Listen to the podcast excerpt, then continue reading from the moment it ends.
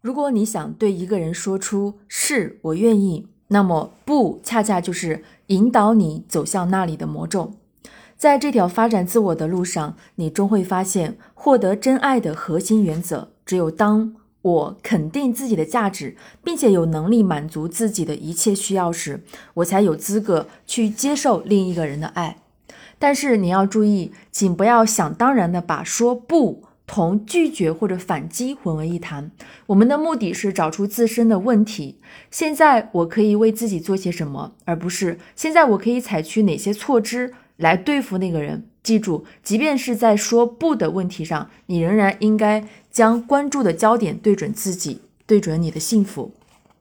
爱自己，什么时候该喊停？找出你的底线。为了你的爱，请找出五个不来。我的底线在哪里？我究竟什么时候该喊停？然后，请至少在具体生活中说一次不。请你问一问自己：我希望我的伴侣或者其他人在哪个方面有所改变？在这些地方，我认为他们有没有尊重我的价值，令我感受到了伤害？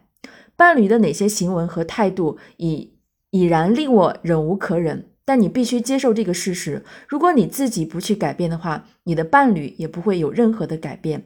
当你认清这一点后，请写下五种可能的方案，列明你将如何针对伴侣的行为和态度说不，以此来改变自己的行为和态度，使你的生活不再受对方及其举止的影响。在较为极端的情况下，你还可以采取拉开距离的方式，甚至完全脱离对方。我们称这个过程为心灵离异，或者是情感分居。请参考第五章的相关内容。